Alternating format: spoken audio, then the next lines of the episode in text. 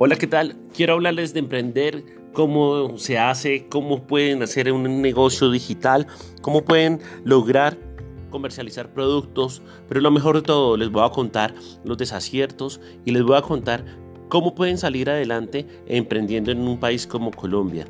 Porque sin lugar a duda, emprender no es fácil. Superar los miedos, superar las barreras que a veces se presentan, no es fácil y por eso Quiero contar mi experiencia para que ustedes la tengan en cuenta. Hay algo importante en el momento de emprender y es que tienes algo que siempre va a estar al lado tuyo que se va a llamar miedo.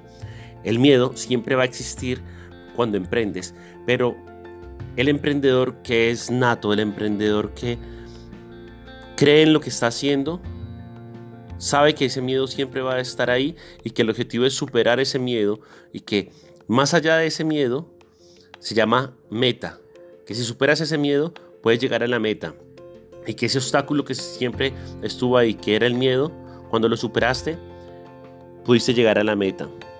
Les cuento esto porque siempre va a ser así. Cuando emprendes, emprendes con miedo, pero tienes que tener en cuenta varias cosas. El miedo va a ser el artífice de que quieras superarte. El miedo va a ser ese punto negativo que va a estar ahí al lado tuyo, que si sabes, sabes manejarlo, eres un líder. Si sabes anteponer tu coraje, si sabes anteponer tus sentimientos, tus ganas de salir adelante por encima de ese miedo, eres un emprendedor nato.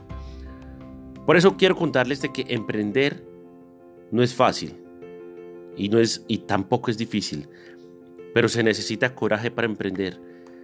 Y a veces hay emprendedores que no tienen ese coraje y a mitad de camino desfallecen. Quiero contarles cómo emprendí, qué hice durante tanto tiempo para poder eh, llegar a una meta, a donde yo quiero estar, donde quiero ir. ¿Cómo lo hice? Quiero contarles porque sigo, intentándolo. Sigue siendo un camino. Nunca, un emprendedor nunca para. Mi cabeza maquina, mis ideas vuelan, el límite es mi imaginación. Cada día tengo más ideas, tengo, tengo desaciertos, tengo aciertos y tengo ganas de salir adelante.